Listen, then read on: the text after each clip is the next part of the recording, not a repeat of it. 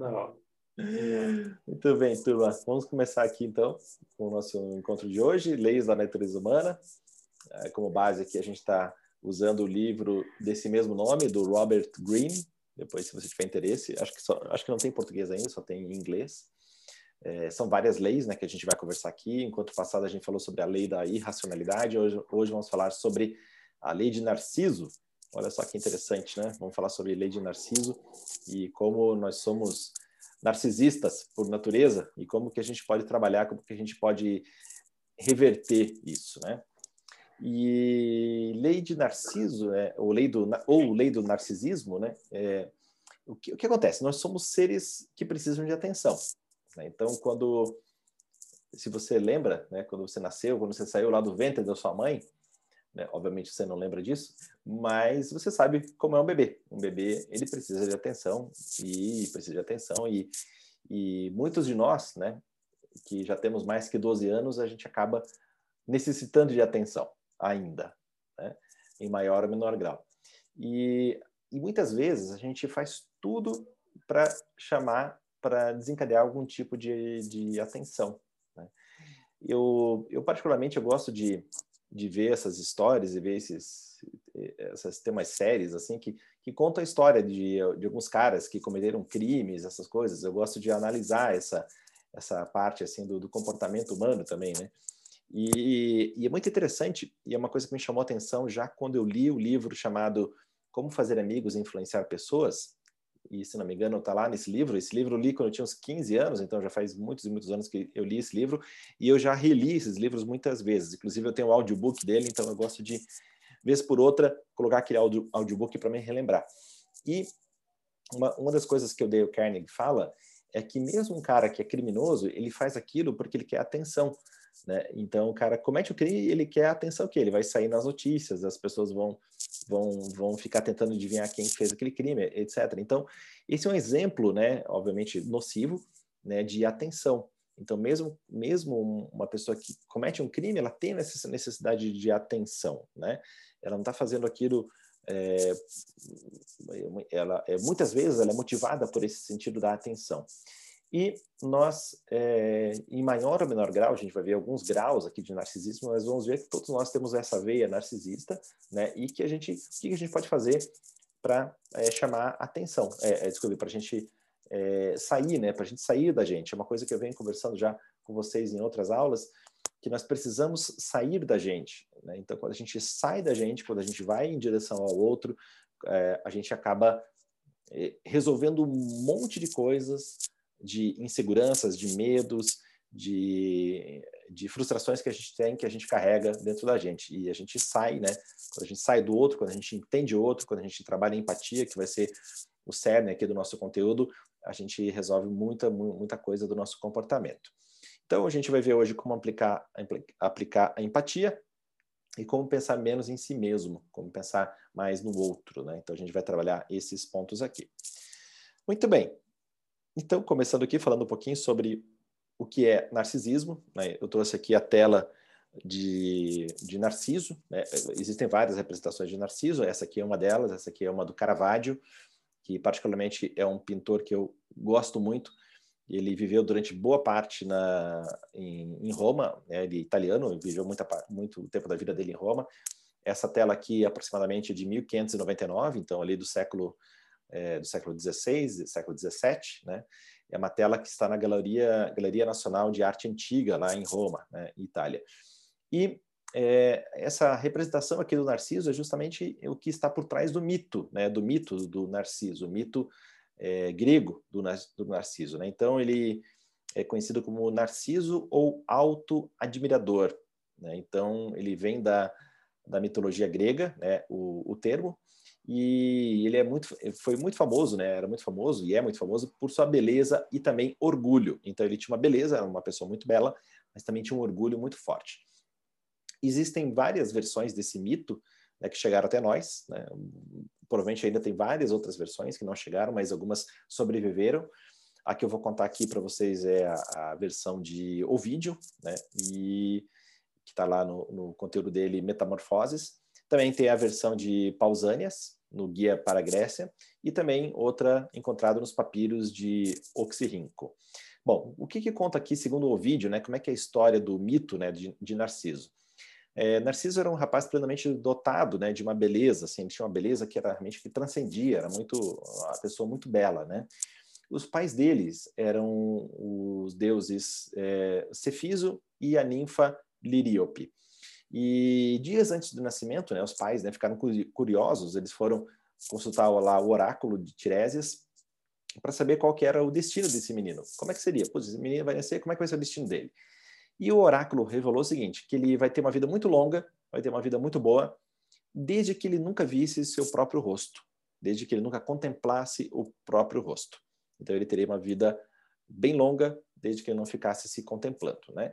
Bom, o Narciso acabou nascendo, ele se transformou num jovem mais bonito lá da, da região onde ele estava, na cidade onde ele estava, e ele despertava assim a paixão de homens, de mulheres, ele tinha um poder de sedução através da sua beleza. Mas ao mesmo tempo, ele tinha essa questão do orgulho, né?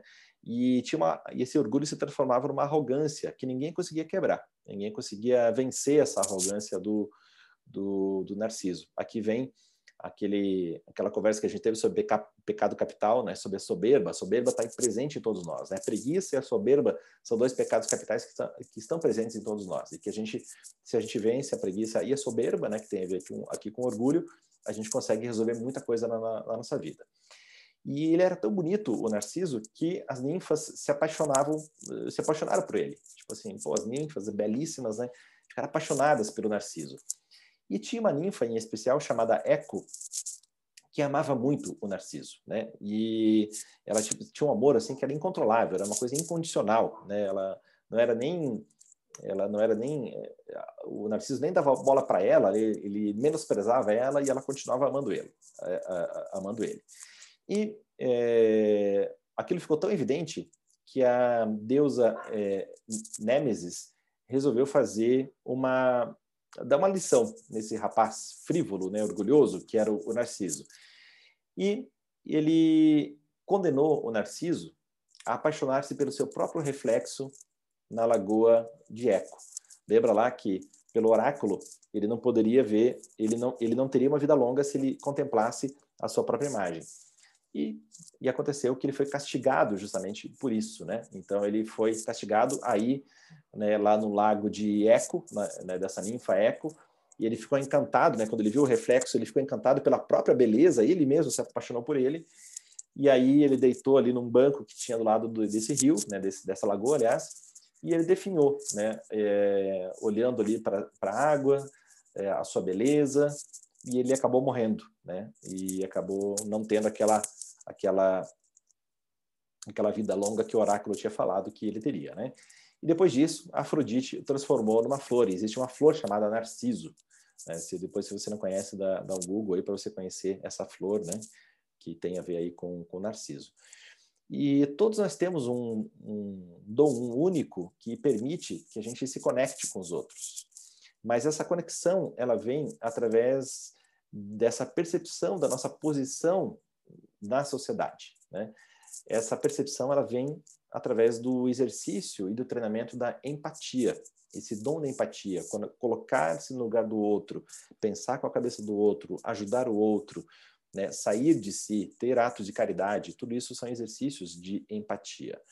E quando usado corretamente, a gente permite perceber né? o outro, permite perceber o humor do, do outro, antecipar as ações, é, a gente vai, vai aprendendo a, a entender como o outro funciona, né? Só que o que acontece? Na maioria das vezes, o nosso próprio interesse, interesse nas coisas que a gente quer resolver, nas coisas que a gente quer conquistar, isso atrapalha a utilização adequada da empatia. A gente tem a tendência de pensar em nós mesmos antes de pensar no outro. Então, ferre esse outro, vou pensar em mim mesmo, vou resolver essa questão aqui. Então, com, com toda certeza, nós temos, nós somos narcisistas, né, até um certo ponto. Né? Nós pensamos na gente, a gente pensa na gente. Né? Não é que a gente deve ser agora o abnegado que vai dar tudo que tem para o outro. Não é isso, né? Empatia não é isso, né? É, mas é sair de si, né? E para usar esse dom de maneira adequada, a gente precisa direcionar esse amor próprio que a gente tem para fora, né? Ao invés de para dentro. E A gente conversou sobre também o, o, o, próprio pecado da é, o, o, próprio pecado da, que é, da avareza, né, que a gente falou, que existe uma tendência né, do, dos fleumáticos terem mais, mais presente. Então, é, esse exercício aqui, em especial, né, para todos, né, mas em especial para o fleumático, ele pode fazer muito, muito resultado dos exercícios que a gente vai fazer aqui. É, e é importante também a gente aprender a de detectar os narcisistas tóxicos, uma vez que todos são os narcisistas, mas tem aqueles que são os tóxicos, né, que, que acabam, quando a gente é, convive com, com eles, né, com essas pessoas, a gente fica preso, né? A gente fica ali num, num, drama, né? A gente é envolvido num drama que a gente acaba sendo uma coisa que, que, que, destrói, que vai acabando com a gente aos poucos, né? E lembre também das, da aula das quatro narrativas que a gente conversou. É, a gente falou sobre a narrativa Vaishya, né? Que é aquela narrativa da prosperidade. Né? Esse mito de, do narciso, essa, essa lei do narcisismo e essa habilidade de sair de si e pensar no outro, é quando a gente vivencia, se a gente vivencia a narrativa de vida viável, que é a, a Vaisha, que é a que busca prosperidade, a gente acaba vencendo também essa questão de olhar para dentro de si somente. Né? Lembra que o Vaisha ele é alguém que serve o outro, ele fica muito feliz em servir o outro e ele conquista com isso a sua sonhada prosperidade aí dos seus, dos seus resultados é, de, de financeiros né? e também de retorno para ter uma vida confortável, uma vida feliz. Bom, dentro desse espectro de narcisismo, tem aquele narcisismo realmente o mais ali que é o prejudicial, que é realmente o, o, tóxico que a gente falou aqui, né? Tem aquele que é um narcisista funcional, né? Que ele ele tem ali um, um nível de autoidolatria, né? E tudo mais, e tem aquele que já atenuou e aí consegue vivenciar empatia. Então, dentro desse espectro a gente precisa entender né, quais são aí as, as variáveis que embute cada um e onde a gente está e para onde a gente precisa caminhar. Então, quanto mais a gente for ali para atenuação do narcisismo, mais, mais interessante fica a nossa vida, né? A vida fica mais, mais, é, mais consistente. Então, é, dentro desse espectro narcisista, a gente precisa entender né, que a gente, até certo ponto, a gente tem isso dentro da gente, né? A gente des, deseja, a gente nasce com o desejo de pensar primeiro em nós, eh, nós mesmos, né? E a gente tem um desejo ardente de atenção, até a nossa idade ali, durante muitos anos a gente quer atenção, a gente quer, e quando a gente fecha aí um desenvolvimento da nossa personalidade com, relação a esse desejo de atenção, que tem a ver com o ciclo afetivo, né? Quando a gente consegue entender que a gente precisa passar de fase, eu não preciso mais é, depender do que os outros pensam, do que os outros falam para mim quando eu, eu assumo a minha força no mundo, quando eu, eu testo a minha força, quando eu vou, é, entendo minha posição no mundo e eu começo a construir minha narrativa baixa, que é essa narrativa de, de vencer, de conquistar, de ter dinheiro, de comprar as próprias cuecas, que a gente vem falando já no, nos, outros, no, nos outros encontros, a gente, naturalmente, a gente sai daquele espectro narcisista lá da ponta, né, que é o narcisista profundo, e a gente vai para o lado da, da empatia é, a gente tem esse desejo da, de atenção, né? Quando a gente posta né, alguma coisa no Instagram, nas redes sociais, a gente, a gente faz um comentário, a gente tem esse desejo. Isso sempre está, as redes sociais acabam alavancando ainda mais essa necessidade de um retorno, um feedback, né? E quanto mais as pessoas nos olham, mais a gente se sente gratificado, normalmente, né? Melhor a gente se sente sobre a gente mesmo. Mas quando a gente fecha esse ciclo afetivo da quarta camada da personalidade, a gente vai se desprendendo disso, né? A gente precisa ter esse amadurecimento. E a maioria das ações que a gente realiza acaba tendo essa necessidade de atenção, né? Essa necessidade aí humana, né? Só que existe um limite, né? É, existe um limite para isso. Né? Existe um, um, lado que é saudável da atenção, do cuidado, e, e um lado que não é saudável. Se a gente anseia demais por atenção, mostra um, um elevado nível de imaturidade que a gente tem ainda dentro da gente, né? É, o ideal é que a gente não dependa, né? Que seja uma pessoa que é imparável, né? Mesmo que as pessoas estejam ali é, não dando atenção ou você está realmente é, ali não se importando com a opinião dos outros, né? Isso mostra o nível de maturidade, né? mostra de conquista que você está pensando em outras coisas que não simplesmente esse retorno afetivo com relação à sua, à sua autoimagem. E o narcisismo profundo, né, que seria o lado lá já mais né, pernicioso, né, dessa desse tipo de comportamento, é, é quando o seu senso inicial do eu ele não se desenvolve, né? Ele fica preso, ele não amadurece. É, em vez de desenvolver um senso saudável de independência, de conquista, de luta, de, de desenvolvimento da própria força, o profundo narcisista ele falha nisso, né? É, esse narcisista que é tóxico, né? E ele faz porque ele não teve ali de alguma maneira um fechamento desse ciclo afetivo, a atenção dos pais, né? Pode ter, né? Olhando um, sob um aspecto um pouco mais psicológico, pode ter alguma relação com, com relação a isso. Ele não foi encorajado e, e a, a, tomar, andar com suas próprias pernas, né? Ou foram exagerados na atenção, ou sufocaram a atenção, né?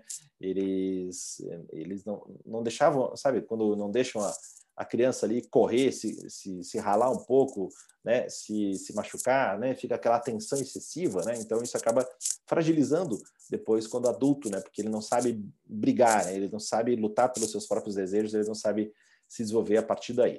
Então essa necessidade é muito é muito importante, né, de, de, ser nutrida, né? Quando você nutre, quando você fecha esse ciclo afetivo e quando você tem essa capacidade de de desenvolver a sua, a sua própria independência, né, o seu self, né, ter isso bem desenvolvido, isso é muito muito saudável, né. E uma maneira de reconhecer os narcisistas é, é, é ver como eles reagem quando são desafiados ou insultados. Então, então, né, como que ele reage, né? Ele foi insultado, ele foi desafiado, como é que ele reage?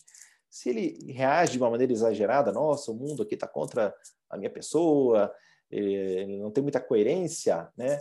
ele, ele acaba sendo, né, um, é um dos sinais aí dessa questão desse narcisismo que é, que é doentio, né? Ele acaba não tendo aí essa habilidade de lidar com esse tipo de rejeição, né, com esse insulto ou com esse desafio que foi, né? O narcisista, realmente esse mais profundo, ele leva tudo para o lado pessoal. E ele pode, inclusive, desenvolver algum tipo de depressão, ou, reger, ou desenvolver um tipo de vingança, ou tipo de raiva, né? E ele tem um senso de valor que depende exclusivamente da atenção positiva dos outros. Quando a atenção é negativa, ele não, não reage bem, né? E é, é aquela pessoa que também tende sempre a ter as conversas é, voltadas para ele, né? Se você parar para pensar, quantas vezes está conversando com alguém e você não está ouvindo a outra pessoa, você está dentro de você, conversando com você mesmo, tentando falar alguma coisa, tentando buscar alguma coisa que você vai falar de você para aquela pessoa. Ou seja, é uma conversa em que você não está ouvindo, você está raciocinando, pegando as informações e tentando levar ali alguma coisa do, do, de você, né? Alguma coisa de você ali para para aquela conversa. Você não quer ouvir, você quer simplesmente externar aquilo que você é e você quer uma, uma atenção positiva a partir dali, né? Eles, o narcisista também, ele não é uma pessoa necessariamente insegura, né? Ele pode ter um alto grau de confiança, né?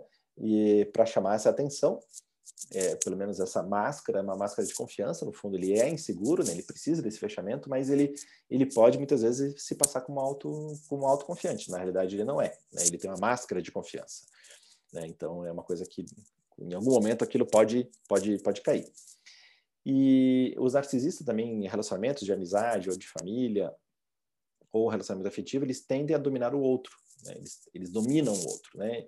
Tudo deve girar em torno deles, né? Não, nada mais importa, somente eles. Eles podem separar, eles podem tentar separar, né? Um, um outro, é, uma outra pessoa, né? Eles podem tentar assim fazer com que essa pessoa fique somente na função deles, né? Então o narcisista faz isso, ele engabela, né? As pessoas ali, ele quer que as pessoas ajam de acordo com o que ele que ele quer, né? E, e, são pessoas que geralmente têm uma dificuldade até de definir um próprio trabalho, né? Então, se você observar, talvez tem aquelas pessoas assim que ficam pulando, né? É, uma hora o cara é vendedor numa loja de sapato, daqui a pouco é pipoqueiro, daqui a pouco é, daqui a pouco o cara, né? Ah, ele vai ser, vai fazer outra coisa, né? Ele, ele não tem uma continuidade, né? Na, dentro da sua profissão, do seu desenvolvimento, né? Não quer dizer assim que ah, tá mudando de lugar, não, não é isso, mas é, ele, ele, ele, pipoca, né? Ele, a cada, cada mês ele está com uma profissão diferente, né? Ele tem, ele tem isso, né? Porque ele vai, as pessoas vão percebendo, as pessoas vão lendo e ele acaba indo para outros lugares para não ser percebido e não ser desmascarado, né? E, e, o que acontece? E dentro da natureza humana, a gente precisa fazer três coisas. A gente precisa aprender a reconhecer esses narcisistas profundos, né? precisa entender né? se a gente é um narcisista profundo e se existem esses narcisistas profundos à nossa volta. Depois, número dois, entender que todos somos narcisistas funcionais em algum grau, né? E o que está bem, não tem problema nisso, né? Mas só que a gente não pode ir longe demais. A gente precisa reconhecer quando a gente está sendo narcisista. É, só que a gente não pode exagerar. A gente precisa colocar alguns limites. A gente nessa questão da aceitação externa. E número três, a partir daí a gente buscar transformação no, nesse narcisista saudável, nessa pessoa que precisa assim de atenção, mas de uma maneira que é saudável e que passa pela aceitação das falhas e também a gente ficar seguro da gente mesmo para que a gente possa desenvolver, é, desenvolver aquilo que a gente tem melhor dentro da gente. Esse narcisista saudável é capaz de voltar toda a sua atenção para os outros e focar nas suas necessidades, que tem a ver com a narrativa baixa que a gente conversou no outro, outro encontro, né? É, ter a perspectiva dos outros, também pensar em como ajudar, como atender as necessidades, desejos, como servir o outro. É, e o que é importante, o momento atual, é, por conta da aceleração tecnológica, por conta também da, do uso excessivo da, da, da tecnologia nos últimos 12 meses, isso traz uma tendência às pessoas serem menos empáticas, né? Porque a gente, o convívio humano, né? Essa, essa vibração de contato, ela é muito importante porque ela, ela permeia a, o comportamento, ela permeia a forma como a gente, mesmo não falando, né? Pelo exemplo, a gente acaba convivendo e aprendendo com o outro né, que no, no, contato puramente digital acaba que a gente perde um pouco dessa conexão de ritmo com o outro, né? A gente, é, a gente deixa né, de, de entender né, é, com mais profundidade o outro. Então a gente precisa fazer um exercício além do esforço para a gente suplantar esse convívio digital que a gente está tendo a partir do, do, do, do momento, né, principalmente acelerado nos últimos 12 meses. Né? A gente não vai diminuir isso, né? Isso vai continuar pelo menos num bom volume, é, muito maior do que a gente tinha antes da, da pandemia. Vamos conversar agora sobre quatro componentes do conjunto de habilidades empáticas. Então, esses, esse, é, é uma empatia. A gente vai conversar aqui sobre habilidades importantes para a gente desenvolver essa empatia, para a gente sair desse possível estado narcisista e a gente conseguir desenvolver a empatia e pensar no outro e olhar para o outro. A primeira coisa é a chamada atitude empática. Né? É... O que é essa tal atitude empática? Muitas vezes a gente presume que a gente sabe como o outro é. A gente pensa assim, ah, o fulano é assim, o Beltrano é daquele jeito, né? Só que essa, isso é uma presunção, né? É uma, você está presumindo alguma coisa e existe uma grande chance de erro. Em vez disso, é, adote uma atitude que é, é, você vai fingir que você, você vai supor que você não sabe nada sobre todas as pessoas que, te, que você encontra. Né? É, é, tirar aqueles preconceitos que a gente falou, aqueles vieses que a gente conversou no encontro passado. Né? É, tratar cada pessoa como se fosse ali um país desconhecido, uma língua desconhecida, uma moeda desconhecida, né, como cada um tem a sua personalidade específica. A gente viu que a personalidade é como uma impressão digital, cada uma, cada um tem a sua e que você precisa explorar essa personalidade, né? Precisa entender, precisa conhecer essas personalidades de uma maneira cuidadosa, né? E o que é importante aqui é estar aberto para aprender e a ouvir os outros, né? Parar os julgamentos, usar curiosidade, né? É, fala menos e ouvir com atenção todas as conversas que você tiver, né? Principalmente é, os coléricos, né, que a gente falou aqui do temperamento colérico, parar de pensar, é, é, é, falar menos, né, ouvir mais o outro. Né? O colérico tem a tendência de atropelar o outro, de não ouvir, então ele precisa fazer esse exercício. Né? E quando a gente comete um erro, a gente tende a racionalizar esse erro e culpa as circunstâncias. Né? Então, é, beleza, então ah, aconteceu alguma coisa comigo, então ah, a circunstância tal, isso fez com que acontecesse aquele erro. Mas quando os outros cometem um erro, qual é a nossa tendência? A gente tende, a, muitas vezes, a ver, a, a ver um, um, tipo de falha no caráter.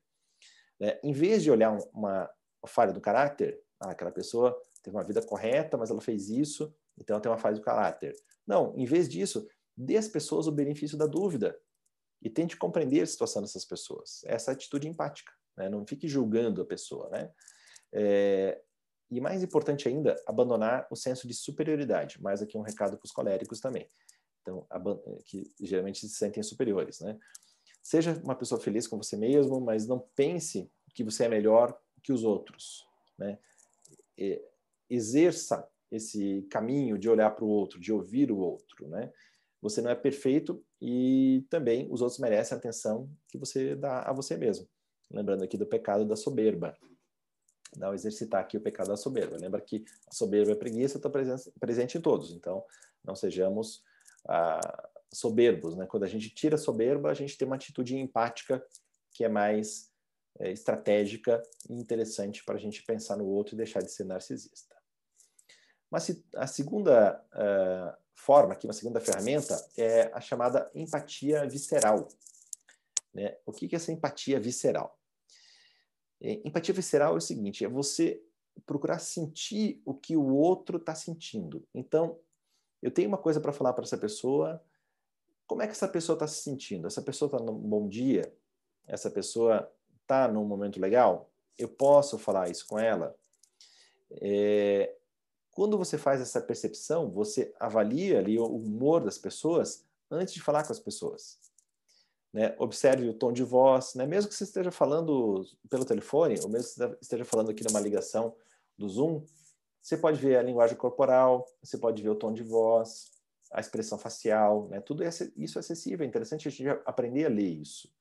É, ler o tom de voz, a linguagem corporal, a expressão facial, é uma forma de você sair de você, né? Se você sai de você, você começa a ler o outro. Nós comunicamos muito mais pelo aquilo que a gente não fala do que por aquilo que a gente fala. Né? E quando você faz isso, você está ten, tá tentando fazer uma tentativa de entender o outro através de algo além da sua, da sua própria linguagem. É, o que eles dizem pode ser diferente do que realmente significam. Então, às vezes, a pessoa está com um sentimento, expressando uma, uma coisa pelas suas, suas, seus sinais vitais, né, a sua, a sua linguagem corporal, só que ela está falando outra coisa. Então, você precisa entender isso, fazer esse tipo de leitura, né? Ver quando a pessoa ficou desconfortável. A pessoa ficou desconfortável, mas ela falou que não está desconfortável. Mas você já entendeu que ela está desconfortável. Fazer esse tipo de desenvolvimento, esse tipo de leitura, né? Entender o que, que a pessoa está sentindo e, e pensando. Fazer um certo nível de espelhamento, né? Puxa, aquela pessoa não está no dia bom, então eu vou hoje não vou conversar com isso, vou conversar com essa pessoa outro dia, né? Fazer essa leitura, né? É, por isso a empatia visceral, né? As nossas vísceras comunicam aquilo que a gente está sentindo. Né? E se você entende as, vísceras, as suas próprias vísceras, você entende as vísceras dos outros, isso acaba facilitando a própria comunicação. E as pessoas desejam que você é, querem sentir que você está se relacionando com elas, né? E uma maneira é essa, você entender, ah, cara, eu tenho uma coisa para falar com você, mas eu, me parece que, você, que o dia não tá bom, então vou falar no outro dia, sabe? Você falar que você está entendendo o que a outra pessoa sente, né? Ou, tipo, eu falei uma coisa, você ficou chateado, então, cara, desculpa, vamos conversar outro dia, com mais calma, a gente consegue resolver isso, né? Então, essa empatia visceral é uma ferramenta importante para a gente exercer e se a gente sair né, dessa soberba e sair do nosso próprio narcisismo também. Um outro tipo de empatia que a gente pode exercitar é a, a empatia analítica. Né? Você conhece bem né, as pessoas que você, você convive, né? seus amigos, seus familiares, colegas de trabalho, você faz uma leitura boa, né? você conhece as pessoas, você tem muita informação sobre essas pessoas. É, e quanto mais informação você tiver sobre as pessoas, mais fácil vai ser você, mais fácil vai ser de você fazer a você fazer o exercício de empatia. Então, se você sabe a data de aniversário, se você sabe a profissão daquela pessoa, se você sabe que ela gosta, que tipo de música gosta, é, que tipo de filme ela gosta, sabe? Se você tem, se você coleta essas informações, fica muito mais fácil você fazer essa, é, essa chamada empatia analítica. A outra era uma empatia mais emocional, essa aqui é mais é mais racional, né? E como você faz isso? Você faz isso fazendo perguntas. Cara, o que, que você gosta, né? Qual, qual o seu o seu compositor preferido, né? Qual o livro que você mais gostou? que você gosta de fazer nas, nas horas vagas? Aqui são perguntas é, abertas que você pode fazer, né? E, e se a pessoa conta a sua, a sua história, a sua narrativa, é, fica muito mais fácil você entender, né? Como que a outra pessoa funciona. Então, ter esses dados é muito importante. E também, né, vou dar um exemplo aqui, um tempo atrás a gente fez uma reunião com uma, uma empresa e o, o Tejo até participou, ele viu eu colocando essa empatia analítica aqui em andamento, né? Tipo, antes dessa reunião, eu não conhecia a pessoa, a pessoa que ia fazer a reunião, eu fiz uma pesquisa, entrei lá no Google, vi a pessoa, vi alguns amigos que a gente tinha em comum no Facebook, puxei a conversa, comecei a nossa reunião conversando sobre esses amigos que a gente tinha em comum, da gente, a gente se conhecia, e pronto, foi um exemplo de, de empatia analítica. Né? Eu fiz uma pesquisa, não, não tinha nenhum dado sobre a pessoa, mas eu já fiz um levantamento, eu já tinha algumas informações, busquei o máximo de informações que eu pude sobre aquela pessoa e a conversa fluiu muito bem. Né? A gente, de repente, pode fechar aí um bom negócio aí para ambos os lados. Né? Então, é, procure descobrir o que torna as pessoas únicas, o que, o que distingue as pessoas é, uma das outras, é, também é bom a gente ver como é que como é que essa pessoa se comporta, tudo, faz, tudo, tudo faz parte dessa chamada empatia analítica. Né? Outra empatia, empatia mais emocional, né? Lembrando aqui, atitude empática, né? Que você fazer o exercício de entender o outro, de sair de si. A empatia visceral é emocional e a empatia analítica ela é mais mental e analítica. E também existe a habilidade empática. Habilidade empática é o seguinte: a gente não se torna empático do dia para a noite. Né? É um processo que leva tempo. Né? Leva tempo. E, e, a gente precisa exercitar isso. Então, que que você, qual que vai ser aí até o próprio, o próprio desafio aí do próximo encontro? É você exercitar, você pegar esses caminhos aqui da, da, da, da empatia e você exercitar. É, pergunte para as pessoas como é que elas se sentem, é, né, você faz uma leitura assim, tipo, ah, eu acho que a pessoa está se sentindo desse jeito. Fulano, como é que você está se sentindo? Né? Você está se sentindo bem? Tá, tá legal? Está feliz? Está triste? Está preocupado? Como é que está? Né? É, procure validar, né, a sua leitura de como outra pessoa se sente e aquilo que você está lendo e como aquela pessoa está se sentindo na, na, na realidade. Então, é um treinamento de habilidade empática, né? Quanto melhor você ficar nessa nessa habilidade, mais você vai se envolvendo com as pessoas, né? É, é como um exercício físico. Você não vai ficar bom no exercício físico sem fazer exercício físico. E a empatia é o que nos liga aos outros, é, é o que nos liga aos outros efetivamente. Se a gente não tem esse músculo desenvolvido, a gente tem relacionamentos muito fracos, né? É, e a gente nunca deve presumir que a gente é bom na empatia o suficiente. Assim como a gente nunca deve presumir que a gente é saudável o suficiente ou que a gente é feliz o suficiente. A gente deve sempre pensar nisso, cara, eu posso ser melhor, eu posso ser uma pessoa que desenvolve mais. Nunca presuma que você Nunca tenha certeza que você tem essa habilidade, porque se você tiver certeza, ah, eu, eu tenho certeza que eu sou um cara empático. Eu posso, a certeza que eu tenho é que eu estou errando nisso. Então sempre tem essa, coloque em xeque essa dúvida, né? Sempre seja aquela pessoa que está se esforçando.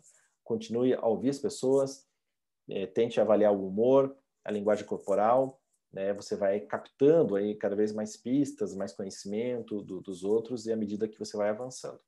Quanto melhor você for nessa habilidade, menos problemas terá com as pessoas ao longo da vida, porque você desenvolve a habilidade de ler o outro, né? Você desenvolve essa habilidade de ler, você não é uma pessoa que está simplesmente é, querendo ser atendido. Você está querendo atender o outro, servir o outro e não simplesmente querendo ser atendido. Muito bem, turma? Bom, a gente viu aqui como aplicar a empatia né, como pensar menos em si, em, em si mesmo. E eu vou deixar você aqui com essa tarefa de colocar em prática nos próximos dias esse conjunto de habilidades empáticas. Você vai ficar com essa tarefa aí até a próxima quinta, de colocar essas quatro habilidades empáticas aqui, né? a habilidade visceral, a habilidade empática, a habilidade, eh, a empatia analítica e atitude empática. Então, você vai colocar em andamento essas quatro habilidades E eu quero saber aí na semana que vem. É, ó, só, só vou querer ouvir aí que alguém não fez a tarefa da semana que vem porque viajou de moto, tá? Se, se, se você não viajar de moto nos próximos dias, então não tem desculpa. Quero ouvir aí suas reflexões na, na semana que vem. Vou comprar uma moto, então. Comprou, comprou uma moto. Só para não fazer a lição. Isso, isso, isso que é querer burlar o sistema, né? Muito bem. Que, que... Eu vou agendar uma viagem de moto aí, eu aviso. É, pronto. Né? Muito bem. O que, que, que, está tirando aí de reflexão do nosso encontro de hoje? Estou na fila aqui, né? Eu sou o que fala primeiro, sempre vou falar já. Então, é, eu esse mês eu fiz quase 4 mil quilômetros de moto. Eu tenho minhas metas, eu estava meio atrasado. Eu fiquei 30 dias em casa e eu exercitei empatia, Nilson, eu já fiz as tarefas, tá? É, eu passei por muitos lugares com pessoas totalmente desconhecidas, né? Eu cheguei num boteco lá em Itajaí para fazer um lanchinho, Aí conversei com a, com a moça do boteco que estava lá, aí ela chamou no zap os amigos, e de repente nós estávamos numa roda lá, tinha uns 15 motoqueiros bebendo cerveja até uma hora da manhã lá. De repente eu não, eu não sabia onde que eu estava, o que, que eu tinha chegado. Daí você fala, são uh, as pessoas amigos. Aí outro dia, né, nessa outra semana, num, num quiosque lá em Balneário Camboriú, fui lá com um amigo e, e realmente eu exercitei isso e a moto ajuda. É, eu acho que é uma parte fácil para mim essa, tá, Nilson? vou, vou, vou fazer a tarefa assim, mas é uma coisa que eu consegui, consigo fazer fácil. E é isso. Você falou essa questão aí da, da, da moto, né? Eu, uma brincadeira que eu estava fazendo aqui junto com a turma, mas o que acontece? Isso é egrégora, né? É quando você tem um grupo de pessoas que tem, é, tem ali hobbies ou, ou, ou é, coisas em comum, né? Interesses em comum. Esses interesses em comum, eles fazem parte do início dessa empatia. Né? Então, pô, já se viu ali, ah, então estava lá no, no bar, puta, a pessoa já ligou, ó, tem uma galera aqui que é interessada, pô, já virou ali, né? Já virou ali uma, uma interação a gente pode fazer isso com várias coisas na, na, nossa vida. Né? Tem essas coisas que são mais gritantes e óbvias, né? que mexem com as paixões, né? como, por exemplo, é, o, cara, cara que gosta de moto, outro cara gosta de carro, outro gosta, outro gosta de sei lá do quê. Então, é, é, isso que mexe, a paixão aproxima as pessoas. Mas a gente pode fazer isso com outras coisas que não são tão apaixonantes, mas que também exercem esse nível de identificação né? Então, esse exemplo que você deu é muito válido, né? Serve como exemplo aí para a gente treinar, né? Buscar o que, que identifica, o que torna, o que nos torna, o que nos torna comuns e não o que nos torna diferentes, né? Porque se a gente focar nas diferenças, tem muita Isso. diferença. Aí complica. É, daí, putz, afasta. Tá, mas o que, que a gente tem em comum? O que, que a gente gosta em comum? O que, que a gente concorda? Pô, é esse, esse é o ponto, né? É, a, é na concordância que está ali o, o, crescimento dos relacionamentos e não na, nas diferenças, né? que mais, galera? Eu acho que, mesmo sem saber que o tema era esse, eu acabei me adiantando na tarefa. Essa semana, eu acabei. Eu, espontaneamente, assim, mandei mensagem para duas pessoas que eu fazia tempo que eu não conversava, perguntando como é que estava a vida, querendo saber como é que estava as novidades do trabalho e tal. E e fui deixando elas falar, só falar, né? Troquei uma ideia com elas, só para saber como é que tava mesmo, sem, sem pretensão nenhuma de, de nada. Só para trocar uma ideia, bater um papo, saber da vida da pessoa, se eu, até se eu poderia fazer alguma coisa para ajudar no final. E depois, ontem acabou que meu amigo mandou uma mensagem, um amigo de longa data, que a gente só, só se fala quando marca para fazer alguma coisa. Então, e aí falou para a gente fazer alguma coisa esse, nos próximos dias aí, talvez o feriado. Então, foi uma experiência bacana. Excelente, Be belo exemplo, Tejo, parabéns. É, é isso, cara, é, é assim, é, é, é, é, é sair de você, né? Você poderia não ter mandado uhum. mensagem. Pronto, mas agora você mandou mensagem, puta, que legal, que bacana. A pessoa fica com uma lembrança boa, né? Mesmo que, mesmo que não evolua nada, mesmo que não tenha, né? Eu tenho um, um, amigo, um amigo desde meus, acho que eu talvez seja um amigo mais antigo que eu tinha. A gente se conheceu ainda aí no início da adolescência. Depois a gente fez faculdade juntos, a gente morou juntos e depois pronto, né? Daí cada um se formou e foi para o seu canto. Mas de vez em quando a gente manda mensagem, aí, cara, como é que você tá? Tá tudo bem? É uma amizade aí que tem muitos e muitos, muitos anos, né? É, a gente não tem, a gente, a gente não se encontra há muitos anos, né? Mas tem ali aquele, e aí, como é que você tá? Tá tudo bem? No, no aniversário manda um parabéns, pô, cara, espero que você esteja bem, como é que tá? Tá tudo bem, sabe? Pronto, né? Não, não, não, não tem compromisso muito grande, mas tem uma proximidade, né? Tem, um, tem uma lembrança ali, tem uma coisa gostosa, é legal isso. Mais alguém? É... É... Opa, pode falar. Não, pode falar, vai, vai. O teu é. Dois. Esqueci. Pra... É... Esqueci agora.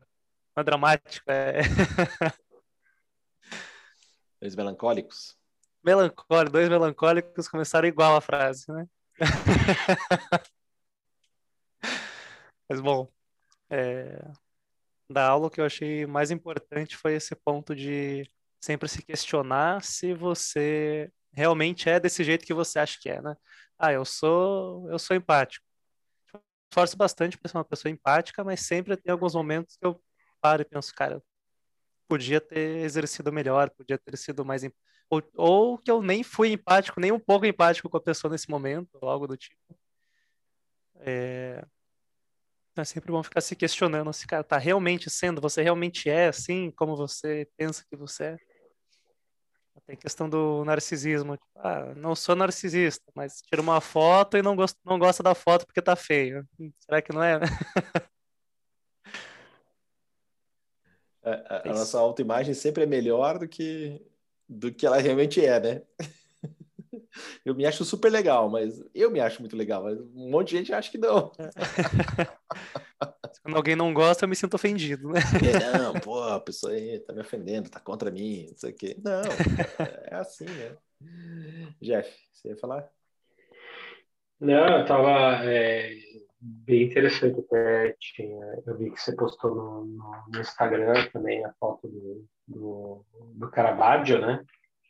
E, e, é interessante, eu antes de, de sair do Brasil até fiz um foi um dos, dos concertos que eu fiz chamava-se Fantasia Improviso que eu projetava é, quadros no, no, no, fundo do, do, do teatro, não? é, com os quadros, né, que tinham a ver com a obra que eu estava executando. E o primeiro quadro era o Narciso, que eu fiz a, uma fantasia de Mozart, que chama Fantasia em Ré menor. E aí eu explicava um pouco dessa coisa do Narciso e da relação que Mozart tinha justamente com essa questão narcisística, né?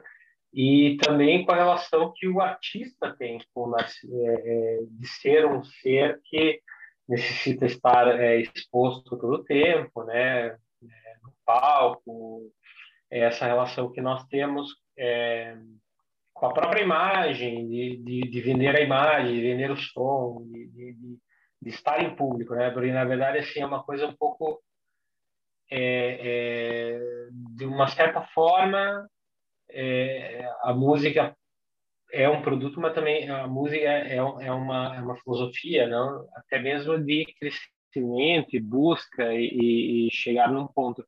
E é justamente isso que a gente tem que lutar contra a vida inteira, assim, porque na hora que você está na frente da, do público, não, se você se você toca bem, né, e você atinge aquele, aquele nível de, de, de, de expectativa que você acha que, que executou bem a coisa, as pessoas aplaudem, então digamos assim que você você fica viciado naquilo e você não pode, porque a perfeição não existe, né, nessa nesse nesse nesse né? E se você acha que um dia você é perfeito, no dia seguinte pode ter certeza que vai tudo por água abaixo. é engraçado isso.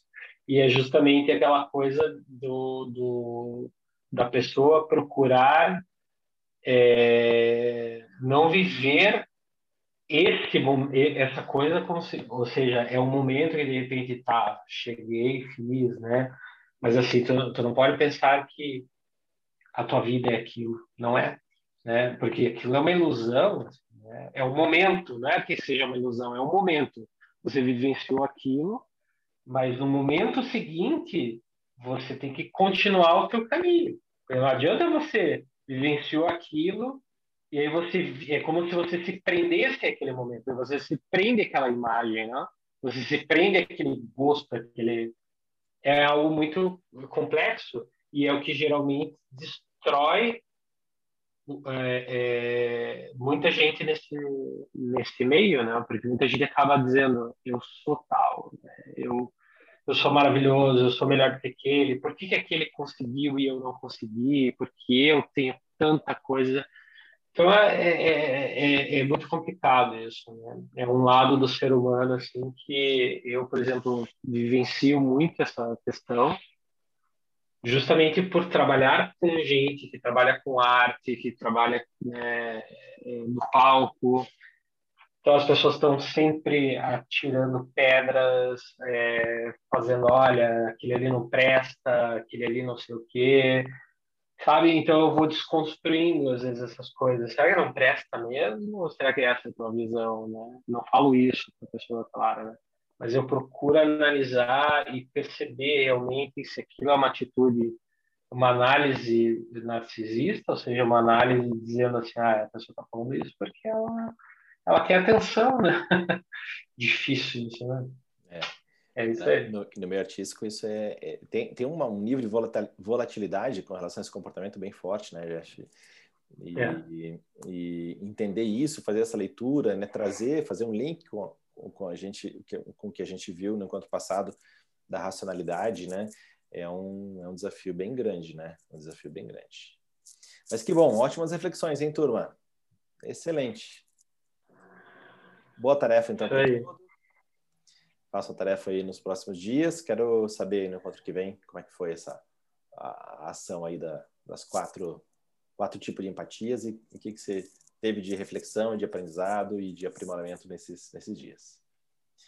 Valeu, turma. Legal. Boa noite. Beleza. Tchau. Boa noite. Tchau. Bom fim de semana para todos. Também. Ah, um abraço. Tchau. Valeu. Tchau.